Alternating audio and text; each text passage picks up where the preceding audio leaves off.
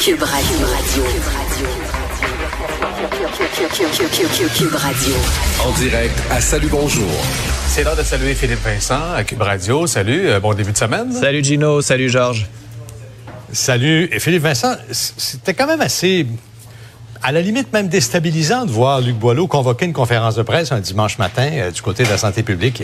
Oui, ben à la base, je me disais, il y a un problème. Si on, si on prend un dimanche, on invite les citoyens, les Québécois à regarder la télévision, à prendre le temps d'écouter un point de presse, parce qu'un point de presse, c'est quand même une heure, on a beaucoup de questions. Habituellement, on s'est fait dire, ou on avait l'habitude que si jamais on convoquait les gens comme ça, c'était parce qu'il y avait des mauvaises nouvelles. Bon. On s'entend, ça aurait pu finalement être une petite publication sur les réseaux sociaux pour nous dire la sixième vague s'en vient, on n'est pas encore rendu là, faites attention, le masque, on mhm. va le garder au moins jusqu'au 15 avril. Il faut vraiment être très, très, très, très il faut faire très attention à ce qui se passe en ce moment. Par contre, on n'est pas encore à cette sixième vague-là. dit quand on regarde les chiffres quand même, 8600 personnels de la santé qui sont absents à cause de la COVID peu près la moitié de ce qu'on avait en pendant la cinquième vague. Alors oui, les conséquences risquent d'être intenses si jamais on ne fait rien. Ceci dit, pourquoi le dimanche? Ben parce que demain, mardi, c'est l'annonce de la refondation du système de santé de Christian Dubé. Alors, on voulait être sûr qu'aujourd'hui, on peut se parler de la COVID. Hier, on peut parler de la COVID. Puis que le reste de la semaine, on va parler de politique et de ce que le gouvernement veut annoncer.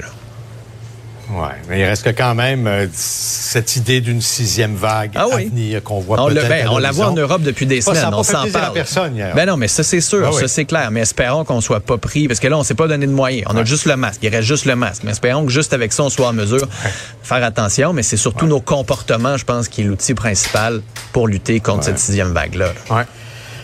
Est-ce que le Canada, on change complètement de dossier, on vient à l'Ukraine, la guerre, euh, les conséquences, pénurie, en fait, pour certains pays de pétrole et gaz appréhendés?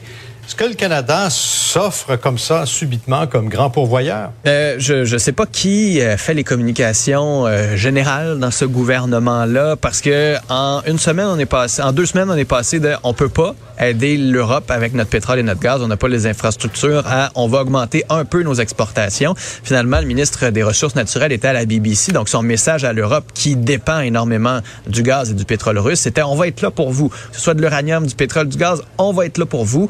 Bon, nos pipelines sont pleins, on n'est pas capable d'en exporter, mais on va être là pour vous. Alors, je ne sais pas à quel point ce message-là est capable de concorder avec la réalité.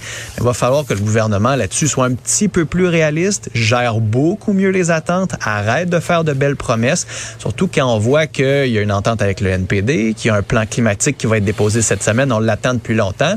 Est-ce que c'est compatible avec une hausse de la production, avec une hausse des exportations? On l'exporterait où le pétrole? Aux États-Unis pour qu'il puisse être exporté vers l'Europe après? Parce que c'est ça la clé. Si l'Europe coupe les robinets à la Russie, on coupe le financement de cette guerre-là. Et pour y arriver, ça prend du pétrole, ça prend du gaz en Europe.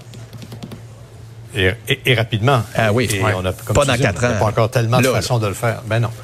Merci. Bonne journée à vous deux. Là.